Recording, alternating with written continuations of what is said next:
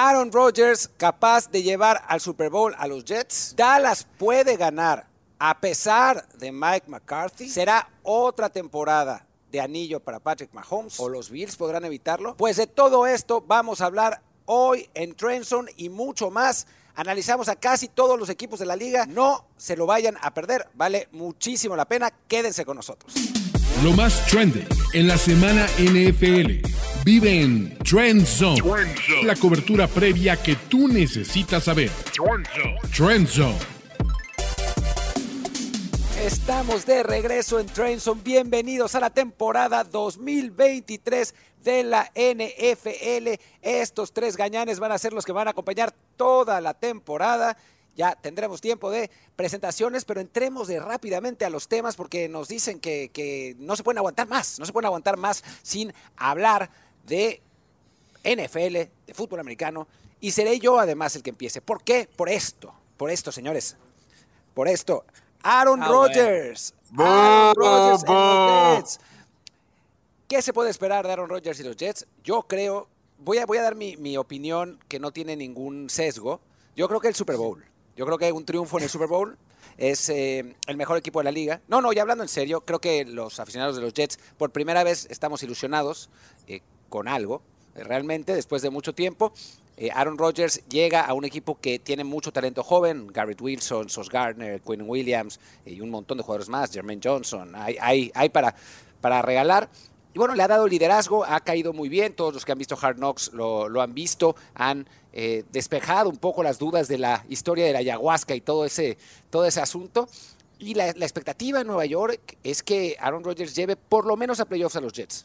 Si no es playoffs es un fracaso total, si califican y pierden, tampoco sería también recibido y todo lo demás sería, sería ganancia.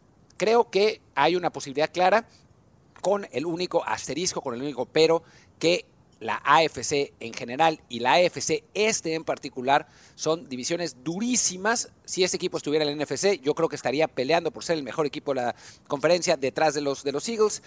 Como está la AFC, hijo, está, va a estar complicado. No sé qué opinan ustedes.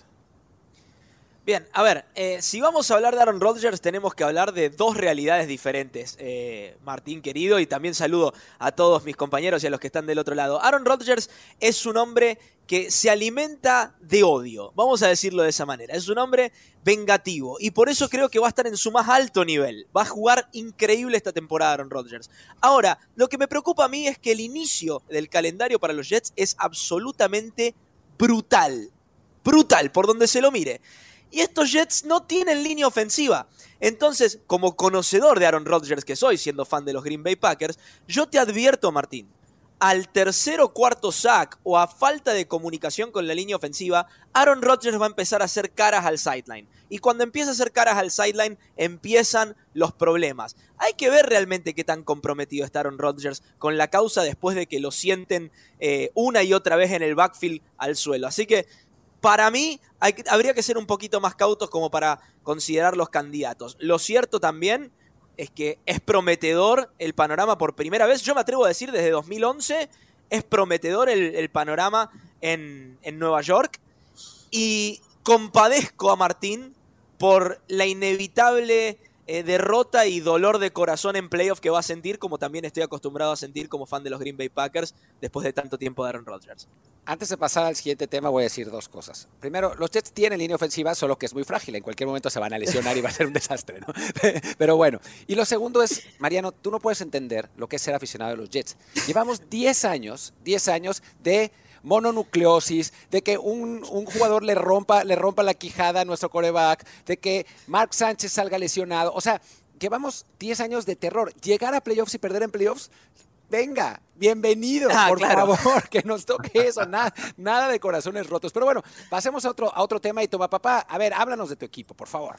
Bueno, primero que nada, muchachos, qué gusto verlos de nuevo a toda la raza Trenson que está del otro lado en cualquier dispositivo que nos ven. Bienvenidos a la que va a ser la mejor temporada de Trenson en la historia.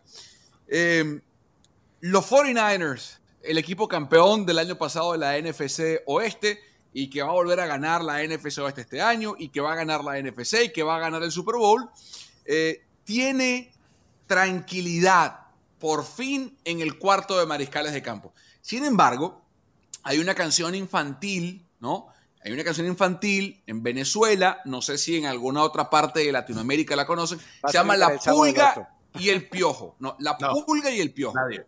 La Pulga y el Piojo. O sea, ya no es por el pan que ya lo tenemos, ahora es el vino, ¿dónde lo hallaremos? Bueno, San Francisco ya no es el mariscal de campo, que ya lo tenemos, Brock Purdy. Ahora es Nick Bosa, ¿dónde lo hallaremos? Eso lo hablamos después. Brock Purdy es QB1, mariscal de campo 1. Se operó el codo derecho, está listo. Lo he visto toda la pretemporada en vivo acá en Santa Clara, a 10 minutos de mi casa en Levi Stadium. Lo hemos visto en la pretemporada. Está al 100%, maneja la ofensiva. Christian McCaffrey, una pretemporada completa, luce al 100%. Eh, mi querido Rolly, lamento informarte que la NFC Oeste de nuevo pasa por mis San Francisco 49ers y esto de que sea ilusión o no, Mr. Relevant, yo creo que ya queda en el pasado, Rolly. Se asienta este año Brock Purdy como la realidad, el presente y futuro de mis 49ers, luego el fiasco, hay que decirlo del fiasco, el fiasco, fiasco de Trey Lance. Exactamente, el fiasco de Trey Lance. Eh, fíjate, toma, papá, que es, muy temprano todavía. Estamos iniciando el kickoff, semana uno para empezar a decir quién va a ganar la NFC Oeste, lo que sí te puedo decir, que de Mr. Irrelevant a irse al campeonato de la conferencia nacional, Brock Purdy tiene mis respetos totales. Aparte, es un Arizona boy, jugó acá en, en Perry High School, este, y la verdad que su desarrollo lo vimos a lo largo de meterlo al partido. Brock Purdy jugó 50 o más partidos a nivel college. Me encantó. En siete juegos tiró dos touchdowns mínimo, movió la bola las cadenas y realmente se ganó lo que estábamos viendo a Trent Williams, a George Kittle, a sus playmakers. Y eso tiene que pasar, a Trend Zone. Sus playmakers tienen que, eh, literal, decir, ok, presente, ya terminamos con el tema del coreback. Brock Purdy es un mariscal de campo. Sí, tenemos a Sam Darnold ahí pisando los talones, pero no es realmente el mariscal que se va a quedar al frente. Brock Purdy se lo ha ganado a pulsos. A mí me encanta esta historia. Y qué bueno que se posicionan las piedras la directiva de los 49ers, porque creo que cuando ya le entregas el trabajo desde el inicio a un Brock Purdy que tiene mucha hambre y que realmente puede llegar este, a, a, ser el líder nato de este equipo, este equipo de San Francisco se va eh, a, revolucionar. El gurú, Kyle Shanahan, con Christian McCaffrey, con Brandon Ayuk, creo que este año va a ser un año especial. Si vemos el brinco, toma papá, de Brock Purdy del año 2, agárrense. Ahora sí, porque la conferencia nacional se va a poner muy, bastante buena y creo que los 49 ¡Bravo! ¡Bravo, Rolly, bravo! Una cosa, ¿Has visto la luz? Más. Y te quiero preguntar, porque yo tú, tú, estuviste ahí en training camp todo, todo el mes de, de, agosto.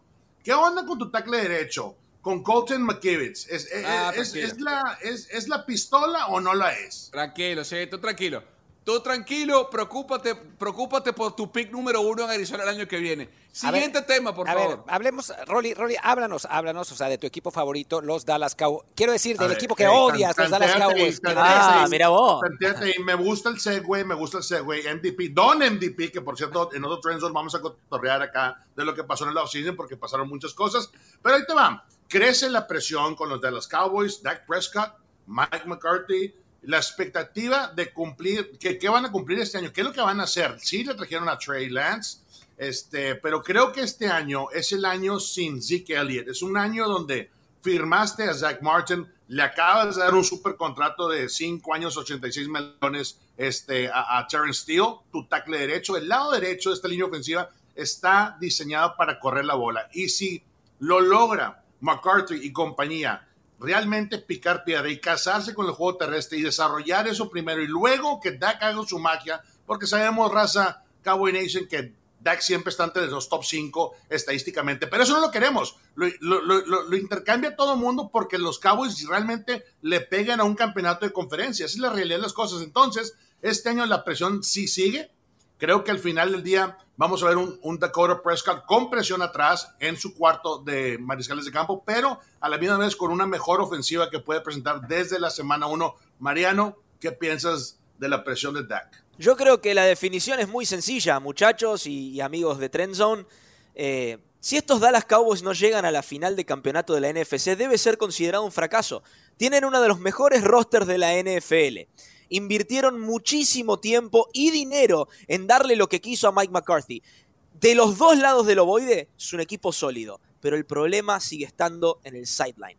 Mientras Mike McCarthy sea el encargado de liderar este equipo y en especial llamar las jugadas a la ofensiva, los Cowboys tropezarán una y otra vez con la misma piedra. Y es por eso que yo no sé si van a lograr ese objetivo. Para mí, a estas alturas, ser eliminados previo al partido de campeonato de la, de la Conferencia Nacional ya tiene que ser considerado un fracaso para estos Cowboys, cuya ventana de campeonato, déjenme decirles, no está tan abierta como la gente cree. Sí, definitivamente todavía eh, sigue abierta la, la, ventana de campeonato, pero no es lo mismo que con Filadelfia, no es lo mismo que con San Francisco, no es lo mismo.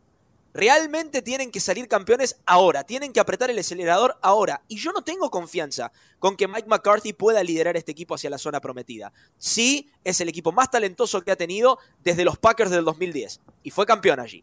Ahora, no tiene a Aaron Rodgers, no tiene a Clay Matthews a la defensiva. Está bien, Micah Parsons es candidato a defensivo del año, Eh, pero no tiene, no tiene a Charles Woodson. Tranquilo, O sea- tranquilo. Tiene a Trey Lance.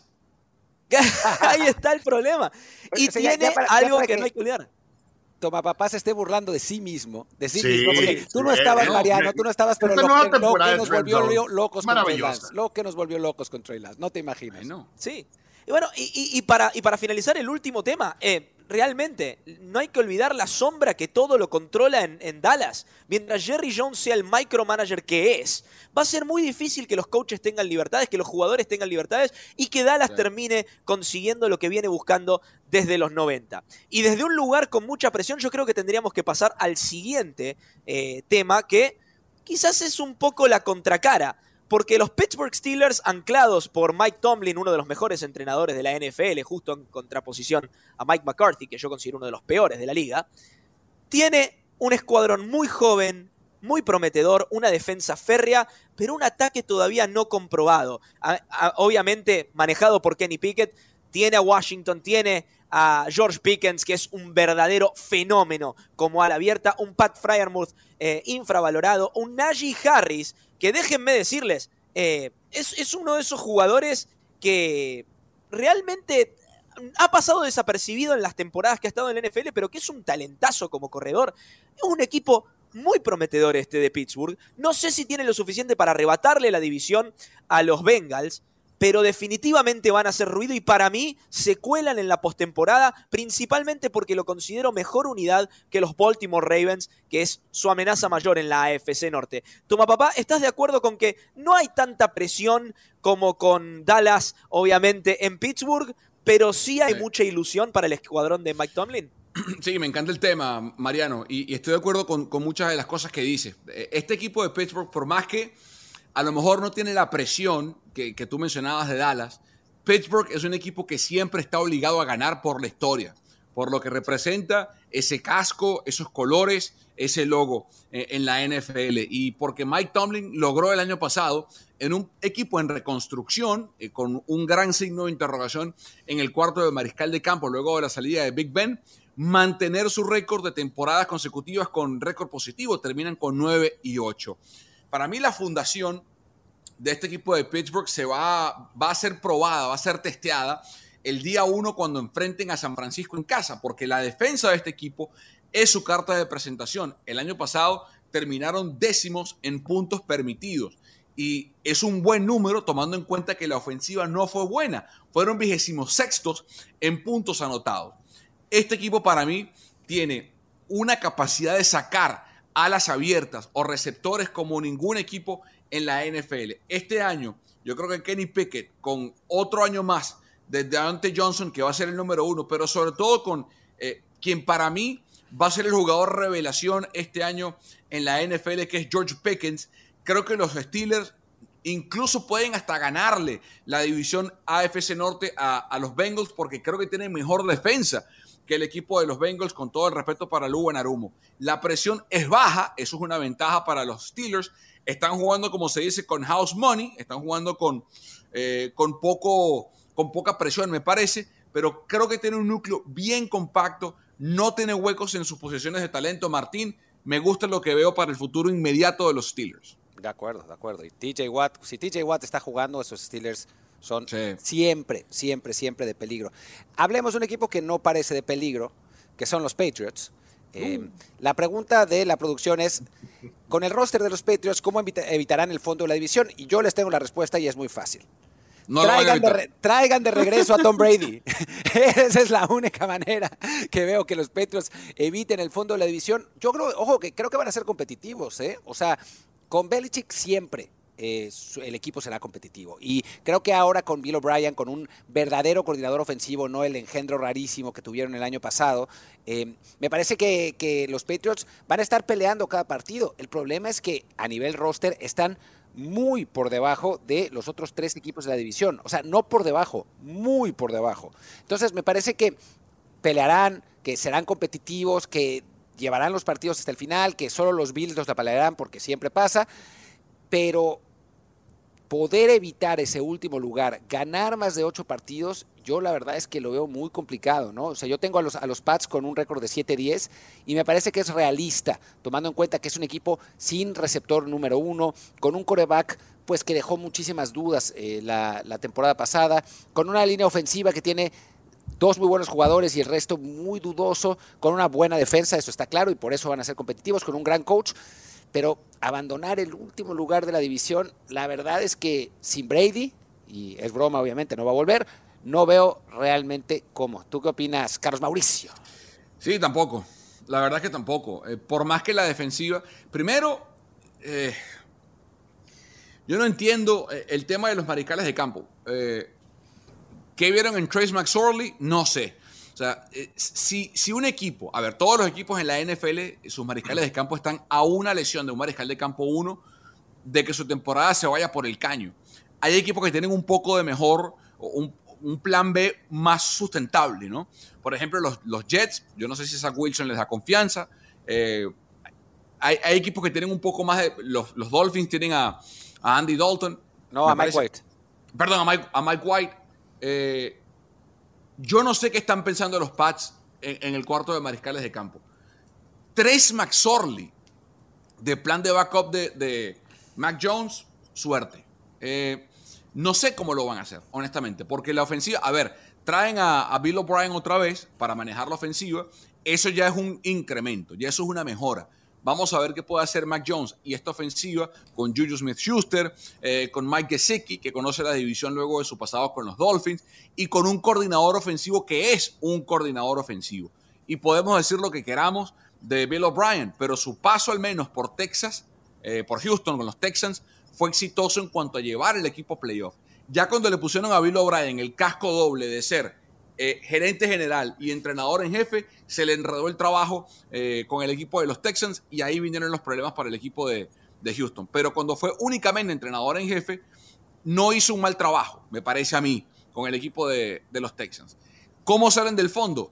Tiene que ser a través de la defensa y que pueda, de alguna forma milagrosa, cambiar la ofensiva a Bill O'Brien, porque de resto, la verdad es que, eh, Martín, yo no veo cómo, no veo por dónde puedan hacerlo, Rolly. Sí, en, fin, poca fe en el tío este, pero bueno, eh, hay que ver cómo los Patriots eh, pueden navegar este barco. Ahí te va. Los Chiefs a consolidar la dinastía. ¿Y quién los puede tener, raza Trend Zone?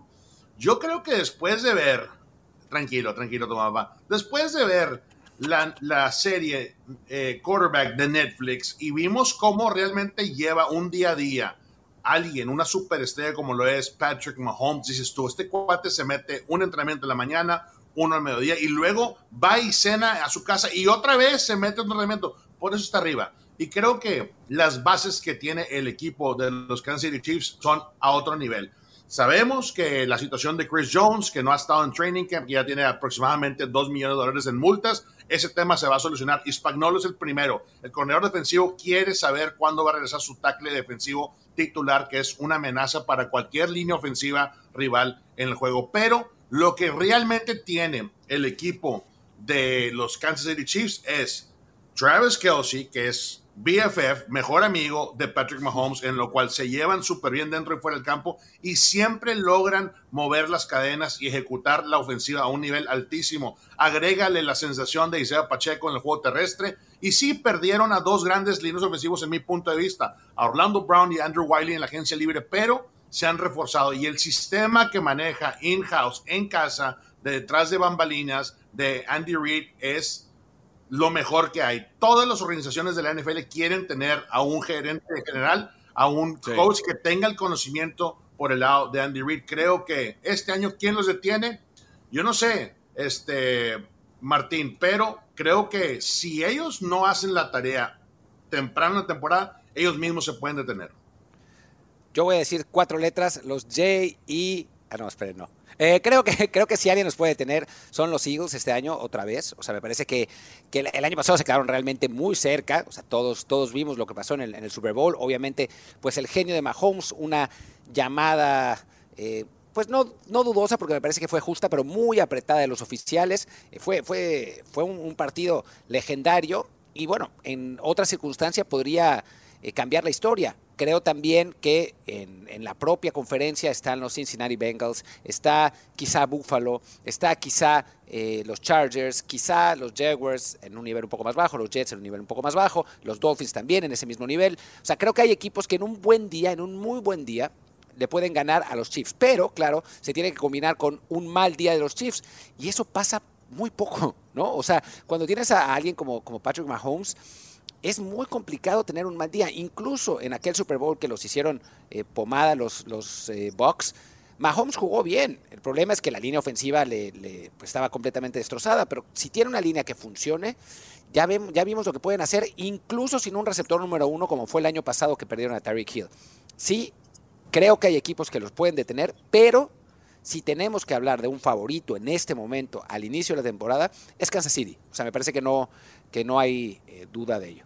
Y bueno, pues hablemos también de un equipo que antes era siempre favorito, Mariano, y ahora la verdad es que no lo es tanto. No llores. No, llores. No, no, vayas a llorar. Estoy muy ilusionado. No, no, no. Estoy muy ilusionado. Eh, antes hablamos sobre equipos prometedores y sin presión, aún siendo históricos en la AFC, como los Pittsburgh Steelers. Del lado de la NFC, el equipo histórico, pero en este momento sin tanta presión, para mí son los Green Bay Packers, porque obviamente hay vida después de Aaron Rodgers, pero la pregunta que nos hace la producción es, ¿Cuál es el sello de Matt LaFleur y Jordan Love a la hora de desarrollar el futuro de esta franquicia? Déjenme decirles, Green Bay va a correr.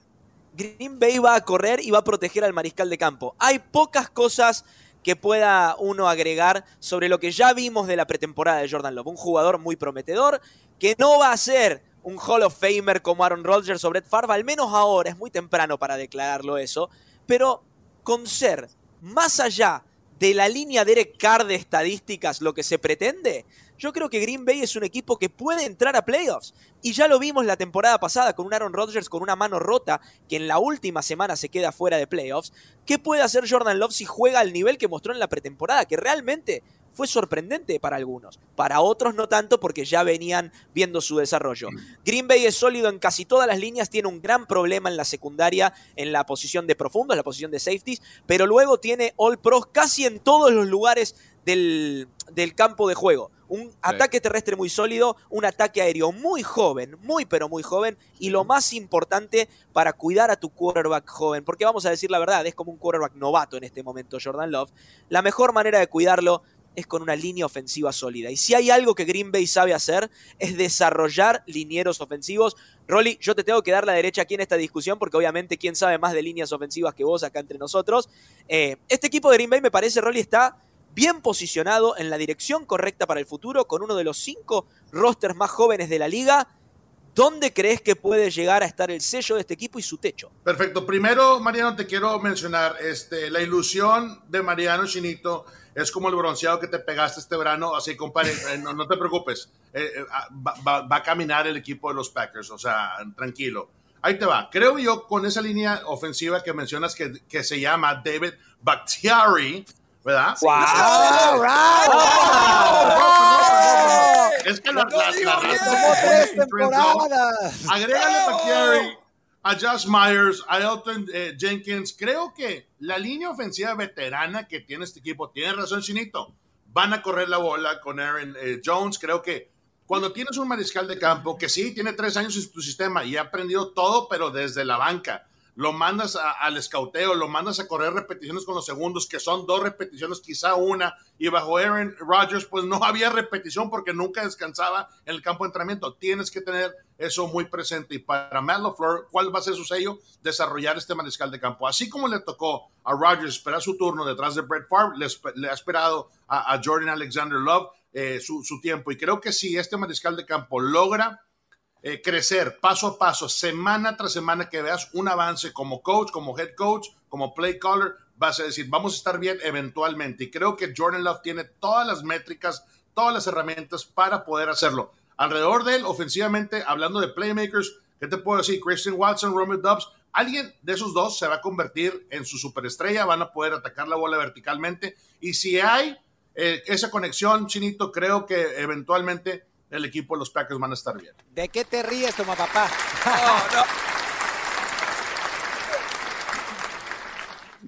amigo eh, trenzonero, usted recién, este, si este es el primer episodio de Trenson que usted está viendo y no entiende por qué estamos destornillados de la risa, Rolando Cantú tiene tres temporadas, tres, intentando pronunciar el nombre de David Bakhtiari de forma correcta. No es cierto, Russell Trenzon. ¿Cómo que no? Aquí hay, Pero lo, peor, lo peor no es solo que no pudiera pronunciarlo, sino que lo pronunciaba David Bacardi. O sea, sí. me, pescaban, me pescaban después de una larga noche, entonces comparé la no, no, ahí se contrapeaban los cables, no, pasa nada. Hombre. Mira, Rolly, voy a ir David, David ¡Bien! otra vez. Ya, lo, tiene, ya lo tiene, ya lo tiene. Ya lo tiene. David Bakhtiari, para lo, mira, Rolly, te voy a hacer un favor. De mis tackles favoritos, ¿eh? De mis tackles favoritos. y, también de, tus, de, tus, botellas favoritas, ¿no? Aparte trae el sí, sí, en lo cual lo representó. Mira, antes de ir al próximo, David Bakhtiari estudió aquí cerca. Él, estudió en San Mateo, en la, preparatoria fue Junipero Serra, que es la prepa donde estudiaron Barry Bonds, Tom Brady y compañía. ¿Y a qué universidad fue Bakhtiari, Rolly? No te puedo decir. ¡Claro! ¡Claro! ¡Claro! ¿Por qué no? Es todo el prime time ahorita. No, no. Eh, en fin. Es, un trend zone especial el día de hoy. A ver, toma papá. Volvamos, volvamos al tema. Habla, de los Bills de Buffalo. Hablando, pero espérate, eso se llama, mira, Martín, eso se llama un segue. porque estoy hablando, estoy hablando de los Colorado Buffaloes y ahora vamos a hablar de los Buffalo Bills. Ah, no, los hombre, Buffalo qué Bills. qué segue. ¿Alguien tiene, ¿Alguien tiene una fanfarria ahí en los efectos ah. especiales, por favor? Eso se llama un segue profesional. Profesional. Ah, claro. Metió una gancha a lo burrito Ortega.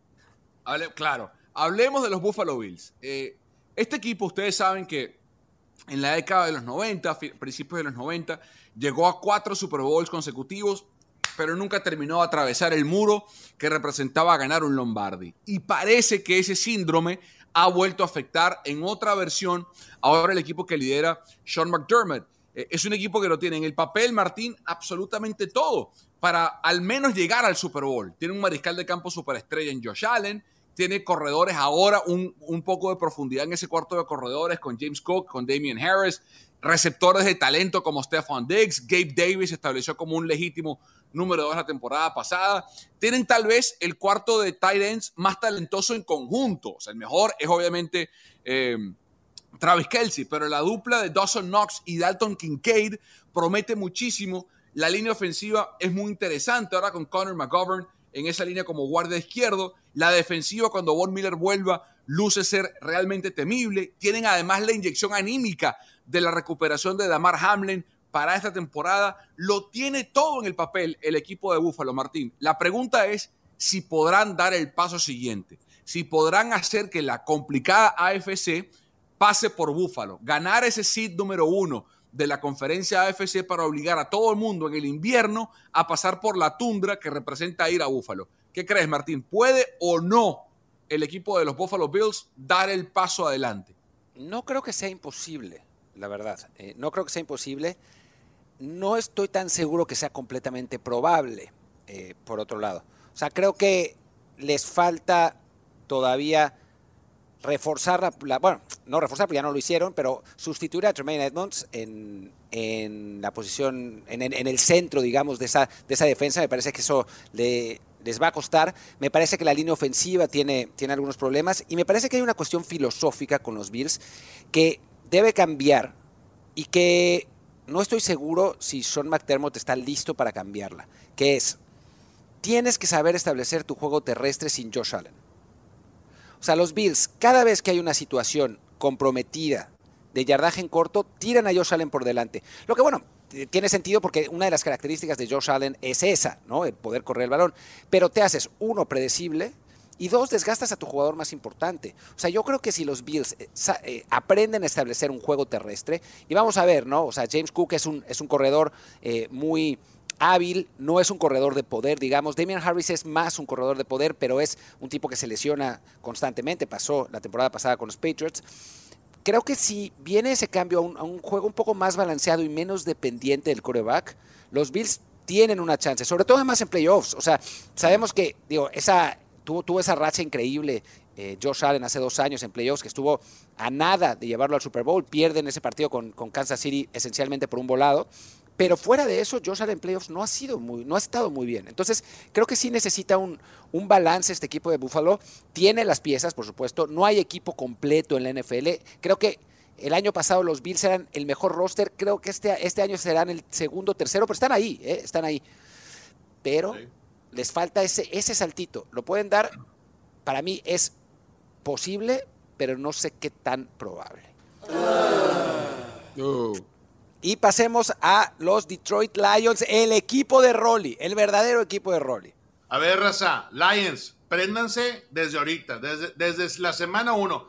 ¿Sabían que si quieren ir a viajar a Ford Field allá en Detroit, no hay boletos? Desde es la primera vez desde el 2012 que se venden todos los abonos. No hay. Es el hottest ticket en todo el estado de Michigan. ¿eh? Así es que prepárense, Detroit Lions fans, porque la cultura ya cambió. Dan Campbell ha hecho un gran trabajo entrando en su tercera temporada, cambiando la cultura completamente. Jared Goff lo tenían cepillado en los Rams y ya vimos que es el rey del play action en la NFL. Este te lo corre de manera increíble y cada, cada semana vemos a Jared Goff ganarse la confianza, no nada más de su equipo, sino de toda la afición que tienen los Detroit Lions. ¿Qué pasa aquí? Creo que este año con Jameer Gibbs, el novato que viene a reventarla, que tuvo un excelente training camp, y su pareja David Montgomery corriendo la bola, estableciendo la presencia entre los tackles de este Decker y, y Panay creo que van a poder hacer algo de manera increíble. Es la primera vez, la primera vez en mucho tiempo que son favoritos dentro de su división. Y, y Chinito lo sabe, o sea, eh, eh, eh, los Detroit Lions eran palomeado cuarto lugar por muchísimos años. Hay mucha presión y creo que finalmente este equipo eh, lo está haciendo bastante bien. Han tomado los draft picks en los últimos años para reforzar el caso de Aiden Hutchinson, que fue una superestrella en su primer año en la posición de, defensive end, encaja perfectamente en la cultura eh, física ganadora que quiere crear el equipo de Dan Campbell. Si Alex Allison, su linebacker, su Mike linebacker este año es una máquina de tacleos de mis favoritos, si logra tener una temporada completa sin lesiones, creo que esta defensiva puede respaldar lo que vamos a ver ofensivamente por el lado de Jared Goff y compañía. Eh, Mariano, ¿crees que son contendientes? Y te lo pregunto porque tu equipo está en la división. A ver, una cosa es ser candidato a ganar la división, que coincido, para mí los Lions son el candidato para ganar la división. Ahora, cuando hablamos de contendientes, yo imagino a los Eagles, imagino a los Niners, imagino a los Dallas Cowboys, imagino equipos que están listos ahora para ir a un Super Bowl. Y simplemente no lo veo en Detroit. Detroit que en este siglo han sido simplemente un accidente esperando a suceder. Y, ha sido una realidad en todas sus temporadas. Aún en la temporada pasada, donde ya antes de que comience el camino de Dan Campbell, se veía un equipo que moría por él, que se iba a entregar al máximo, que arrancó muy mal, pero que recuperó en la recta final del campeonato el camino.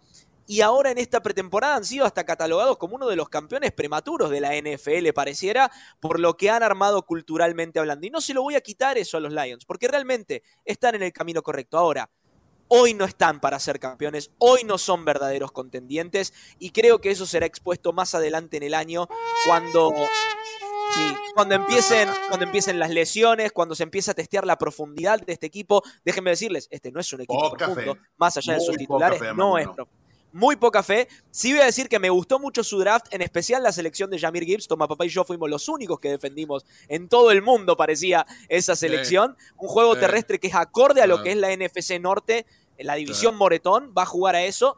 Pero más allá de esa situación, repito, cuando llegue el mes de diciembre, cuando llegue el mes de enero y empiecen a ajustarse las tuercas después de algunas lesiones que inevitablemente suceden, yo no sé qué tan profundo es este equipo de Detroit para pelear hasta el final y sinceramente no lo veo contendiendo por el título de la NFC. Y con ese golpe en la mesa de parte de Mariano Sinito, cerramos este episodio de Trendzone de previa, pero esta misma semana vamos a tener otro episodio donde vamos a hablar de nuestras predicciones, de quién creemos uh. que va a ser la sorpresa, la revelación, el, el novato del año, todas esas historias. Así que acompáñanos. Gracias, Toma Papá. Gracias, Rolly. Gracias, Mariano. No se olviden de eh, darle like en YouTube, de darnos cinco estrellas en su plataforma de podcast. Trenson está aquí. Llegamos y no nos vamos. Muchas gracias y nos vemos muy pronto. Una producción de primero y diez para NFL.